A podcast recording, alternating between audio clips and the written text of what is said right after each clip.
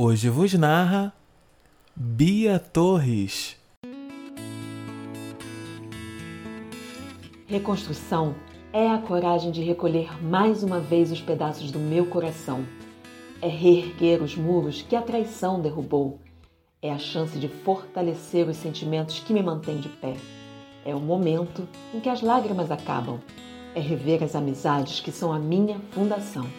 É algo feito dia após dia, pedaço por pedaço.